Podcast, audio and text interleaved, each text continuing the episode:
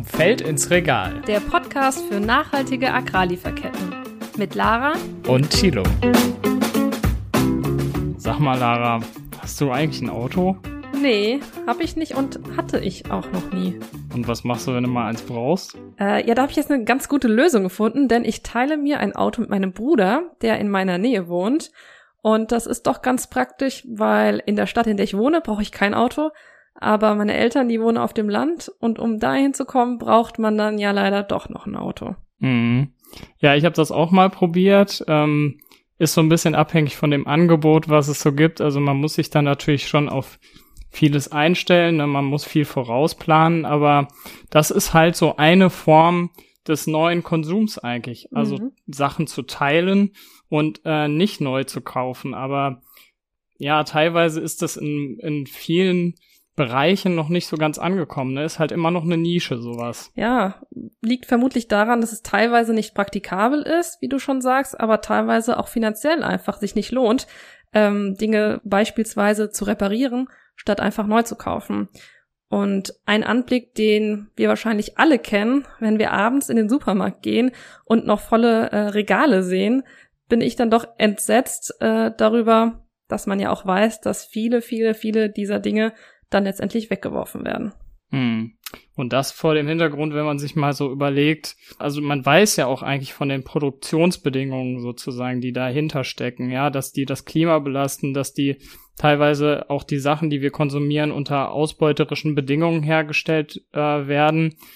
Und wir wollen uns heute mal fragen, was macht das eigentlich mit uns? Also, ähm, dass wir diesen Widerspruch eigentlich im Kopf haben, aber das nicht umsetzen können. Und wie schaffen wir es eigentlich, unsere Gesellschaft auch nachhaltiger zu machen? Also das sozusagen auch in unser Handeln umzusetzen. Ja, und diese Fragen kann uns äh, Frau Dr. Melanie Jäger-Erben beantworten, denn sie ist Psychologin und Nachhaltigkeitsforscherin an der TU Berlin. Hallo Melanie. Hallo. Ja, und wir haben für dich auch ein äh, Entweder-Oder vorbereitet, bevor wir ins Gespräch starten. Bist du bereit? Ja. okay. Dann Thema Mobilität. Carsharing, ÖPNV oder doch lieber dein eigenes Auto? Ähm, wenn ich kann, fahre ich am liebsten Fahrrad oder gehe zu Fuß, ähm, weil ähm, ich das auch manchmal gut finde, ein bisschen entschleunigt zu sein und ähm, ja, mich selbst auch zu bewegen, wenn man so eine Schreibtischtäterin ist wie ich und wie das oft in der Wissenschaft leider so läuft, dass man doch sehr viel am Schreibtisch sitzt, mhm. dann ist äh, Bewegung und sich selbst mal wieder so ein bisschen spüren in seiner Ganzheit äh, die schönste Abwechslung, die ich haben kann. Ich habe auch ein Auto. Und ich habe sogar noch ein Wohnmobil. Oh. Das heißt, ich bin sehr äh, intensiv ausgestattet. Das macht mich nicht immer froh, aber ähm, das sind sehr viele pragmatische Entscheidungen dahinter gewesen und der Wunsch natürlich auch, ähm, mehr nahräumlich in den Urlaub fahren zu können, hm. ähm, was das Wohnmobil dann ermöglicht. Das heißt, ich bin da, was Mobilität äh, angeht und auch die Ausstattung, kein gutes Vorbild, wobei ich im Alltag vor allem Breit aufgestellt. ÖPNV und Fahrrad nutze. Sozusagen. Aber wir sind auch ein paar mehr Personen im Haushalt. Wir teilen uns das dann auch alles. Mhm. Ja, ähm, dann auf deinen Reisen. Kleidung das Thema. Ähm, Kleidertauschparty, Second-Hand-Shop oder doch eher neu kaufen? Ähm, seit ich äh, Kinder habe, und das ist tatsächlich auch was, was vielen so geht, die Kinder bekommen, äh, weiß man den Second-Hand-Markt um noch weiter zu, noch mehr zu schätzen, weil zum einen die Dinge halt dann günstiger sind, man braucht sie sowieso nicht so lange, kann sie dann auch gut weiter veräußern und der große Vorteil, den viele auch zu schätzen wissen, die Sachen sind schon gewaschen und zwar so oft, dass man dann keine Angst mehr haben muss, dass irgendwelche Chemikalien noch drinstecken. Ähm, das hat sich da noch sehr verstärkt. Ich habe ähm, mache öfter mal so ein Jahr auf irgendwas verzichten und das habe ich auch öfter schon gemacht, dass ich ein Jahr lang auf neue Kleider kaufen verzichte und das ist eigentlich das Einfachste, was man machen kann. Also ein Jahr lang auf Fleisch verzichten, ja, das mache ich sowieso, aber ein Jahr lang auf äh, Milchprodukte verzichten ist schwieriger, ein Jahr lang auf Auto verzichten ist schwieriger. Äh, am einfachsten ist es ein Jahr lang auf neue Kleiderkäufe verzichten, wenn man jetzt nicht gerade, sag ich mal, Socken und Unterwäsche braucht. Mhm. und ähm, das geht sehr einfach und daher finde ich Secondhand und Kleidertausch immer eine spannende Variante. Ich habe auch ähm, regelmäßig mit Freundinnen in der Vor-Corona-Zeit zumindest noch äh, Kleidertauschpartys gemacht. Und das war immer ein großes Ereignis. Also auch, ähm, um sich mal wieder zu treffen, um was Nettes zusammen zu essen und eben auch äh, zu gucken, was für Schätze andere noch im Schrank haben. Thema Essen, das kommt, da kommen wir dann zu, und zum letzten äh, entweder oder. Da geht's nämlich äh, eben um Ernährung. Ähm, kaufst du eher beim Supermarkt um die Ecke oder gerne auch mal beim Lieferdienst, so wie es die heutzutage so gibt? Ich ähm, bin Brodowin, Regionalkorbkundin, mhm. ohne jetzt hier Werbung machen zu wollen. Aber äh, genau, wir lassen uns also jede Woche auch beliefern. Aber mit ähm, dem Regionalkorb, das heißt, um einmal auch zu gucken, was gibt's denn regional, gerade alles so unsaisonal, äh, um dann auch sich ein bisschen zu zwingen, die Sachen auch zu verarbeiten. Also man kauft dann vielleicht doch nicht freiwillig unbedingt so viel Kohl und muss dann aber mal jede Woche Kohl machen oder auch gucken, was man mit Kohl alles so machen kann äh, in der Woche, gerade im Winter. Ähm, und ja, und dann, weiß nicht, man, ich finde, es hat extrem zugenommen, wenn man Kinder hat, wie viel man da so einkauft und häufig auch man einkaufen muss und ähm, das variiert aber mal Bioladen, mal Supermarkt um die Ecke. Mhm. Und ja, wenn es geht, auch mal einen Markt besuchen, aber das äh, nimmt schon sehr ab, wenn man weniger Zeit hat. Ja, bei mir im Haushalt sind wir zwar nur zu zweit, aber auch da habe ich das Gefühl, man muss irgendwie ständig einkaufen und habe da jetzt auch schon auf den Lieferdienst mal zurückgegriffen, dachte aber, dass das eigentlich nicht so eine nachhaltige Option ist. Ähm, wie stehst du denn dazu, Online-Dienst? Wie nachhaltig kann das sein? Naja, also man kann es ja, man kann ja die Ökobilanzen äh, sich also nicht, vielleicht nicht selbst ausrechnen, aber zumindest ähm, kann man die äh, sich ermitteln und recherchieren. Und es kommt immer dann darauf an, wie der Händler oder der Anbieter des Lieferdienstes halt seine Strecken plant. Ne? Also je besser die plant, desto je effizienter die plant, desto eher kann es halt sinnvoll sein. Also gerade so, so ein ähm, Betrieb wie der das Ökodorf Brodowin, wenn da jetzt einzelne Menschen nach Brodowin fahren würden, um dort einzukaufen, dann wäre das schon etwas äh, natürlich viel weniger nachhaltig oder viel weniger effizient, sage ich mal, als wenn er das, das jetzt geliefert wird. Äh, besser wäre es natürlich, wenn jeder ähm, Supermarkt um die Ecke ein Sortiment an diesen Produkten hätte, so dass man äh, da nicht sich beliefern lassen muss von so einer weiten Strecke. Aber die haben eine relativ gute Streckenplanung. Also die beliefern halt an bestimmten Tagen bestimmte Bezirke und dann wird das so effizient wie möglich gemacht. Aber natürlich am besten wäre es eigentlich, wenn man so wenig wie möglich einkauft oder genau nur das einkauft mhm. und das ähm, das äh, konsumiert, was man gerade braucht und ähm, da auch viel besser plant, was man braucht und dann ähm, insgesamt die Strecken zu reduzieren. Mhm. Ja, das, ähm, das ist eigentlich auch ein, ein ganz guter guter Ansatz, also beziehungsweise können solche Lieferdienste denn auch, also kann sowas dabei helfen, irgendwie einzukaufen, nur das, was ich brauche?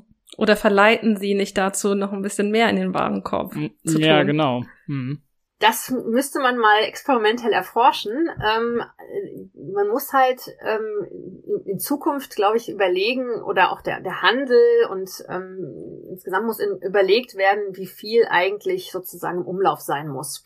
Weil es gibt ähm, relativ große Verluste dadurch, dass ein möglichst breites Angebot einfach gemacht werden soll. Ne? Im Handel, ähm, ich weiß nicht, es gibt so Zahlen, äh, die sagen, dass man so von, sag ich mal, so 7000 verschiedenen Produkten, die es sozusagen im Supermarkt gab, so in den 90er Jahren, gibt es jetzt mittlerweile 40 bis 50.000. Also da hat sich einfach da was mhm. vervielfacht.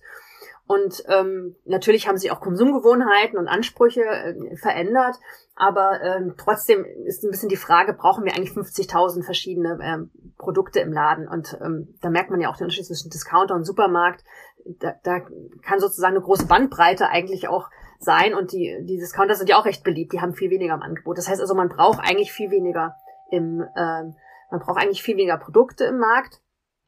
Und äh, für den Handel ist es aber sehr schwer, das zu planen und so eine Art Vorbestellung und Lieferung kann natürlich einen besseren Überblick geben, was man eigentlich braucht. Und ein Modell der Zukunft könnte ja sein, dass man sehr viel mehr Shopping on Demand macht oder eben sehr viel mehr auch ähm, dann Lieferdienste eben nutzt und die dann auch effizient in ihrer Logistik plant und dann eben nur das ausliefert, was auch dann bestellt wird. Und wenn man bestellt, dann bestellt man manchmal vielleicht zu viel, aber ähm, man kann das ja auch digital unterstützt dann äh, so mit der Zeit immer effizienter machen, ne? dass sozusagen dann auch geguckt wird, Ne, dass man sozusagen so eine Art App hat, die einem dann hilft, das besser zu planen und zu sagen, okay, das willst du kochen, das brauchst du dafür. Ja, also da kann man ja auch digitale Medien sehr gut für nutzen. Und ein Modell der Zukunft könnte ja sein, dass zwar Lieferdienste ähm, dass die zwar gibt, aber die viel effizienter und genau das auch ausliefern, was man braucht, mhm. sozusagen. Und das ich, ich denke, man kann das nicht verteufeln, also nicht generell sozusagen verteufeln, sondern man muss da halt gucken, wie kann das in einer sag ich mal, smarten äh, Zukunft, die effizienter und auch nachhaltiger dann äh, den Konsum plant, wie kann die da gut eingebaut werden? Da sprichst du ja eine Strategie an ähm, für mehr Nachhaltigkeit, nämlich die Suffizienz. Ähm, also neben Suffizienz spielt in der ja, öffentlichen Debatte vor allen Dingen auch oft Effizienz und Konsistenz ja eine Rolle. Also Effizienz besser produzieren, äh, ja, mit dem gleichen Nutzen, aber weniger Energieverbrauch. Konsistenz wäre ja, dass wir einfach anders produzieren, beispielsweise äh, mit äh, erneuerbaren Energien. Und Suffizienz ist ja eigentlich die Idee, dass wir weniger produzieren und konsumieren. Vielleicht kannst du noch mal ähm, ja erklären, warum die Suffizienz vielleicht bisher etwas unbeliebt oder stiefmütterlich äh, ja in der Politik und der Gesellschaft ähm, betrachtet wurde. Ja, zum einen gibt's so eine Art, äh, sage ich mal, äh, automatische Reaktanz, wenn es um so Dinge wie Verbote oder wenn es um so Dinge wie Verzichten oder oder weniger geht. Ja, also dass man, dass dann sofort so eine Art Empörungswelle anfängt, wenn immer die Gefahr droht, dass da irgendetwas weniger, also von, von den Privilegien, die man jetzt hat, irgendwas weniger da sein sollte. Interessanterweise ist es aber, also das Prinzip der Suffizienz aber dabei völlig verkannt, wenn man mhm. das mit Verzicht oder weniger gleichsetzt, sondern das heißt ja immer genug. Ja, und genug ist ja eigentlich genau richtig. Und das, äh, finde ich, muss nochmal stärker eigentlich eindringen in, in die Debatten, in das Bewusstsein auch, dass genug genau das Richtige ist und nicht zu viel. Weil mit, mit dem zu viel, also wir haben ja, leben ja in so einer Zeit, wo, ähm, wo wir so eine Illusion der, der Affluenz haben, also die Illusion, dass es einfach alles gibt und von allem auch ganz viel. Ähm, und das stimmt ja gar nicht. Wir leben in einer in, in, einem, in einer limitierten Welt. Wir haben limitierte Ressourcen. Manche Ressourcen sind sogar viel rarer, als wir das eigentlich denken.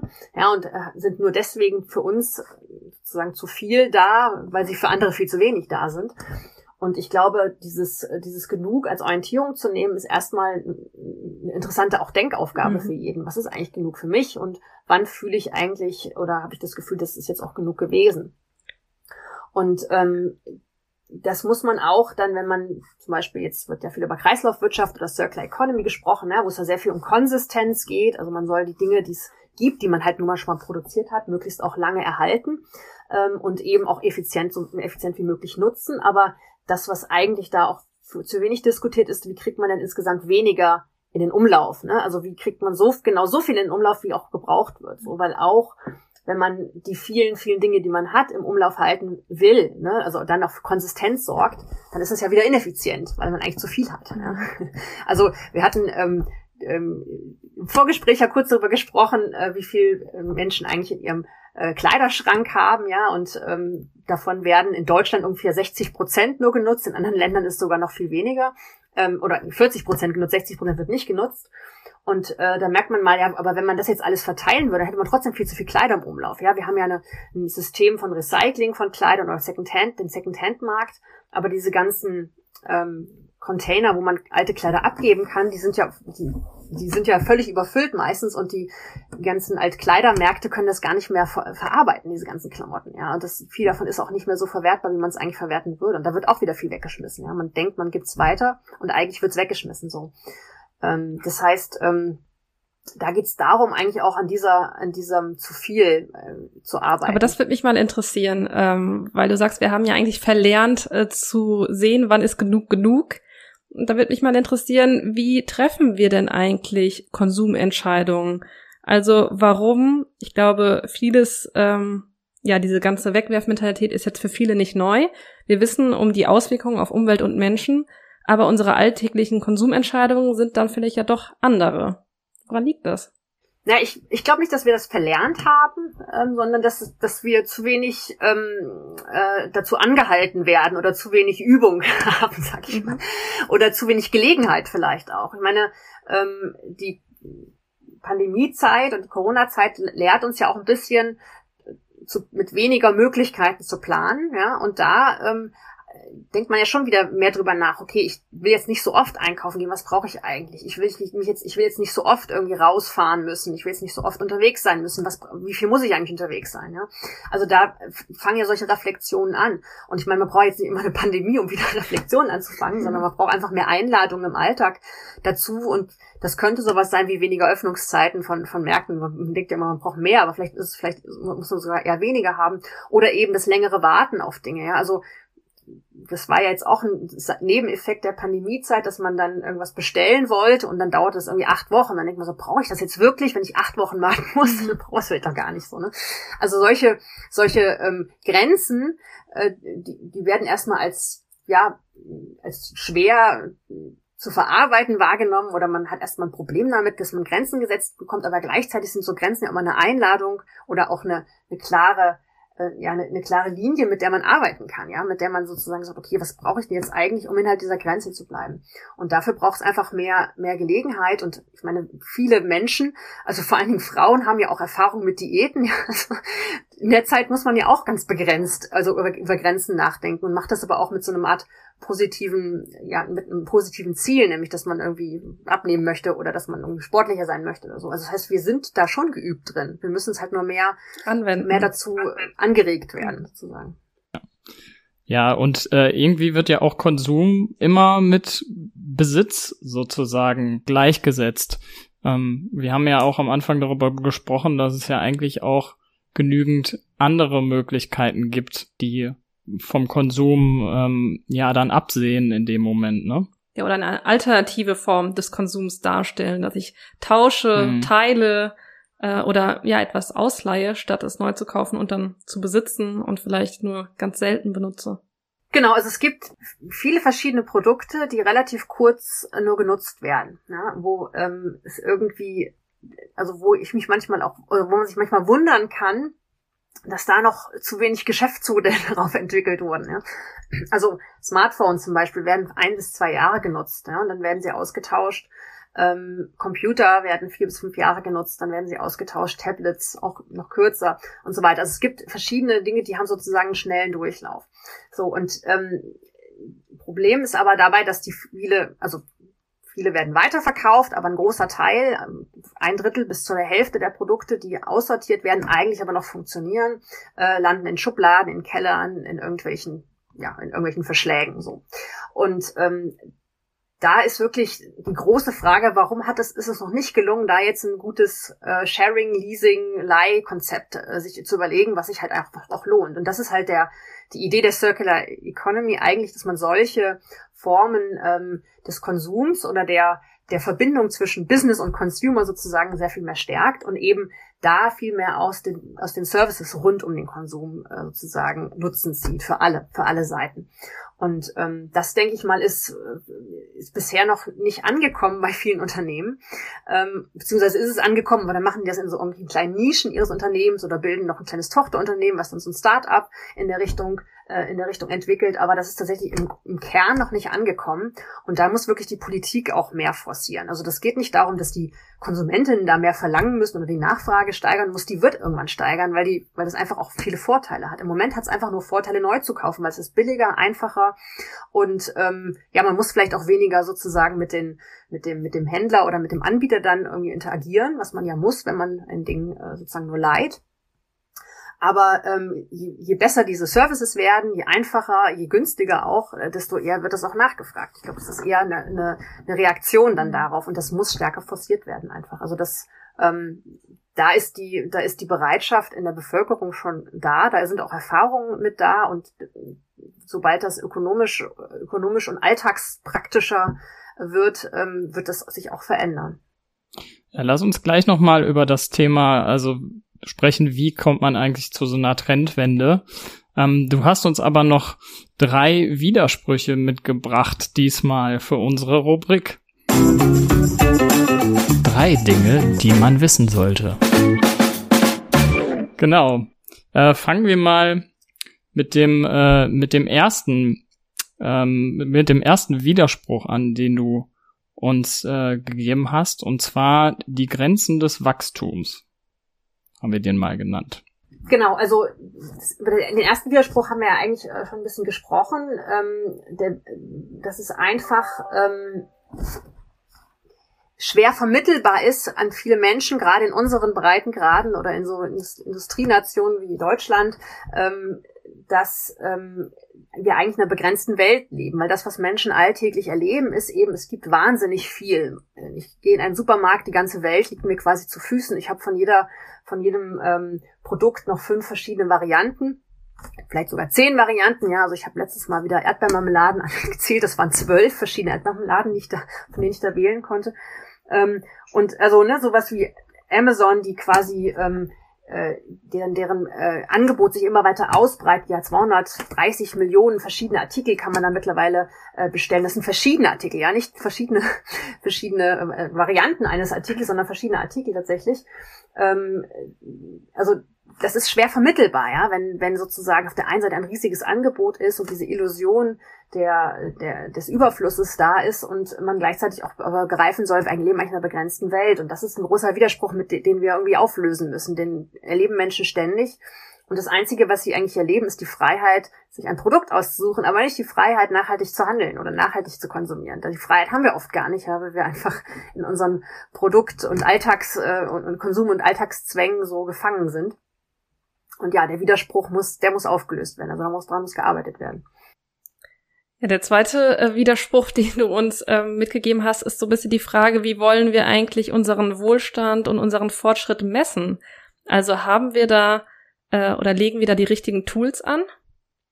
Ja, wir wissen ja eigentlich schon längst und da gibt's schon sehr viele auch äh, Forschungsergebnisse zu und, und tolle Ideen, wie man es verändern kann.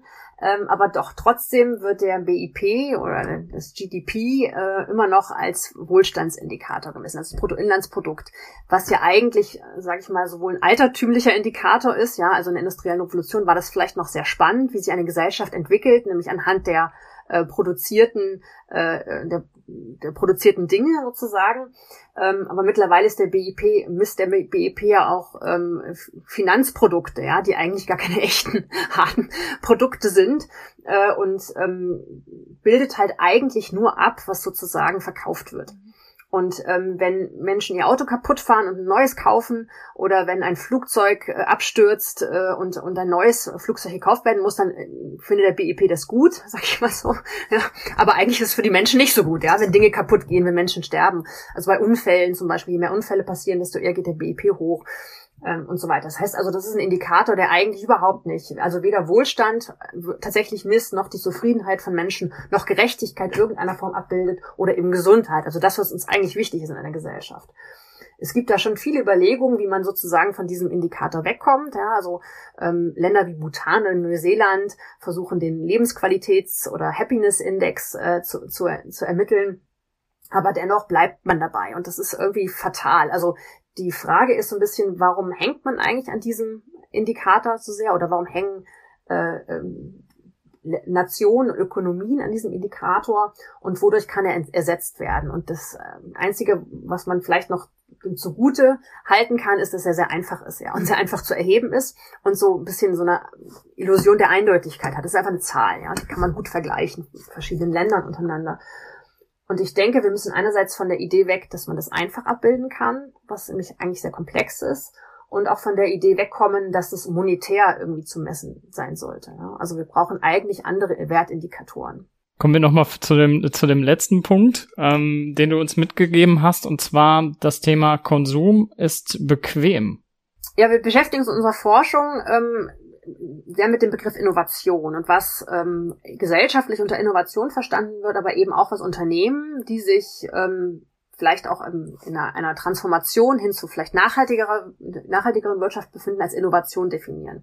Und als Innovation, gerade im Produkt- und Servicebereich, gilt immer noch das, was irgendwie das Leben einfacher, more convenient, äh, bequemer macht. Also die Konsumentinnen und Konsumenten sollen Angebote bekommen, die sie relativ einfach konsumieren können und wo sie auch sich wenig Gedanken machen müssen ähm, auch äh, die Ausstattung von Geräten mit immer mehr Software, also dass wir jetzt Kühlschränke haben, die mit unserem Smartphone kommunizieren können, Waschmaschinen haben, äh, dass wir äh, ne, keine Ahnung, äh, Siri und Alexa nutzen, die sozusagen unsere Befehle ausführen, unsere anderen Geräte steuern. Das soll alles das Leben viel einfacher und more convenient machen.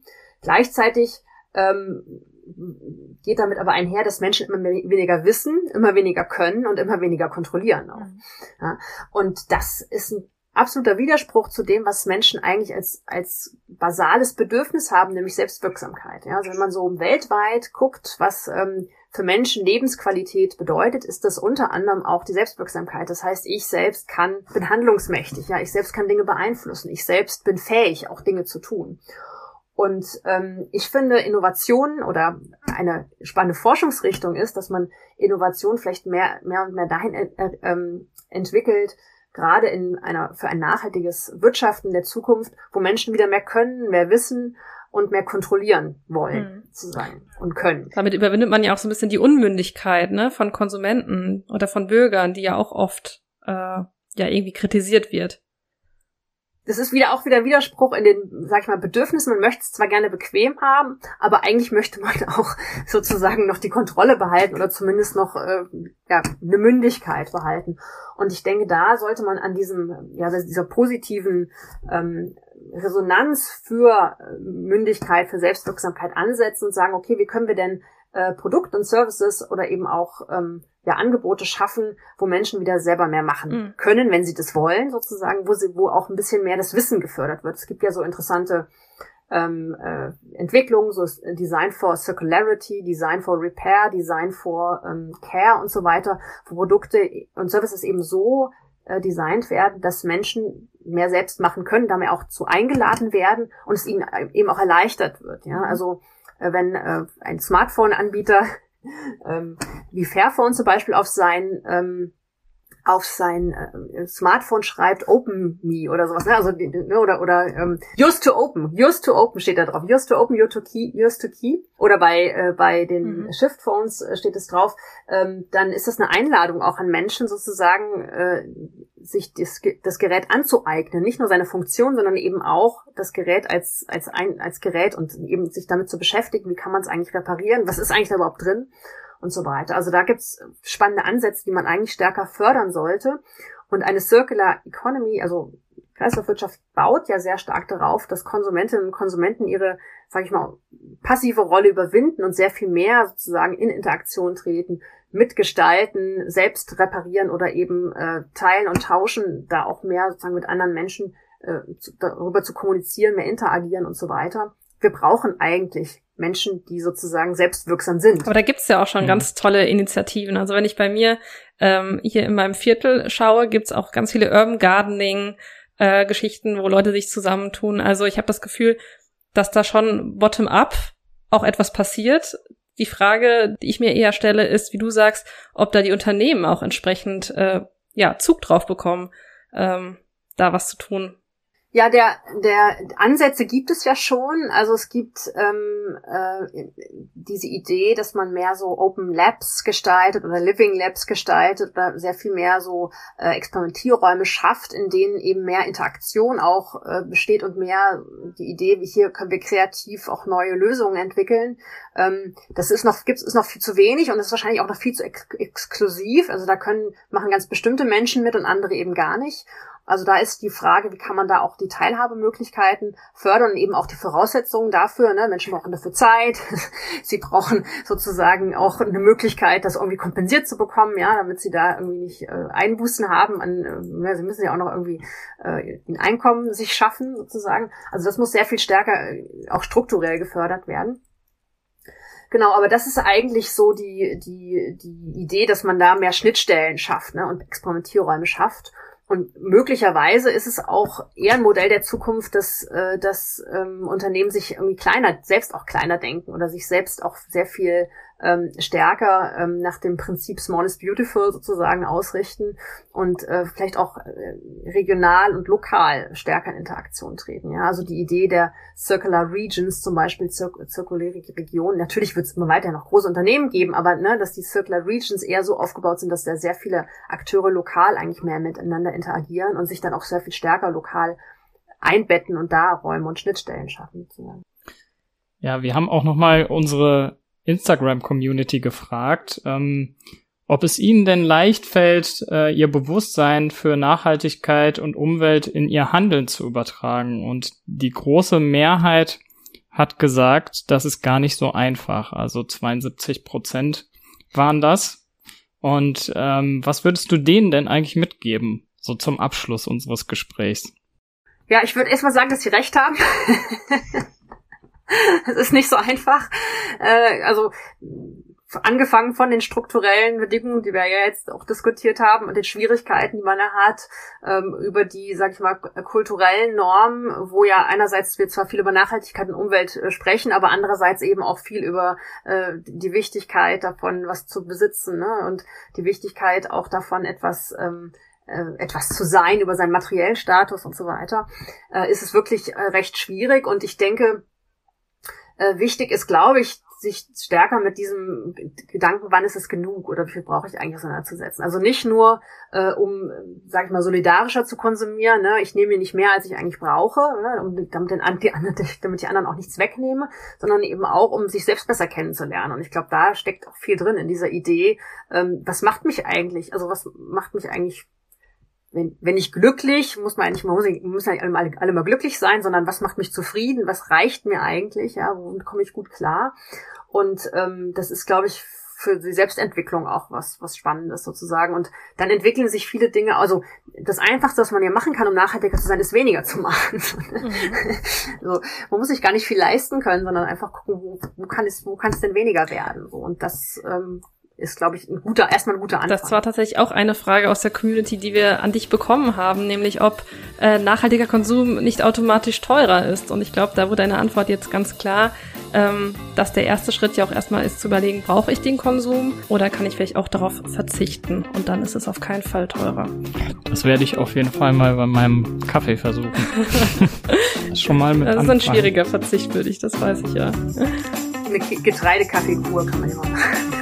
Ja, hier kriegst du schon gute Vorschläge, Tino. Ja, damit bedanken wir uns ganz herzlich bei dir, Melanie, für die äh, ganz spannenden Einblicke. Ich glaube, wir hätten hier noch ähm, ja, sehr viel mehr Gesprächsstoff, aber das soll es an dieser Stelle erstmal gewesen sein. Ähm, wenn ihr noch weitere Infos wollt, dann schaut doch mal auf unserem Instagram-Kanal vorbei. Ich will fair und gebt uns gerne Anregungen und Feedback. Ja, und auch nochmal von meiner Seite vielen Dank. Und falls euch die Folge gefallen hat, dann folgt uns doch gerne auf den diversen Kanälen, auf denen wir unseren Podcast so streuen und schaltet uns beim nächsten Mal auch wieder ein. Tschüss!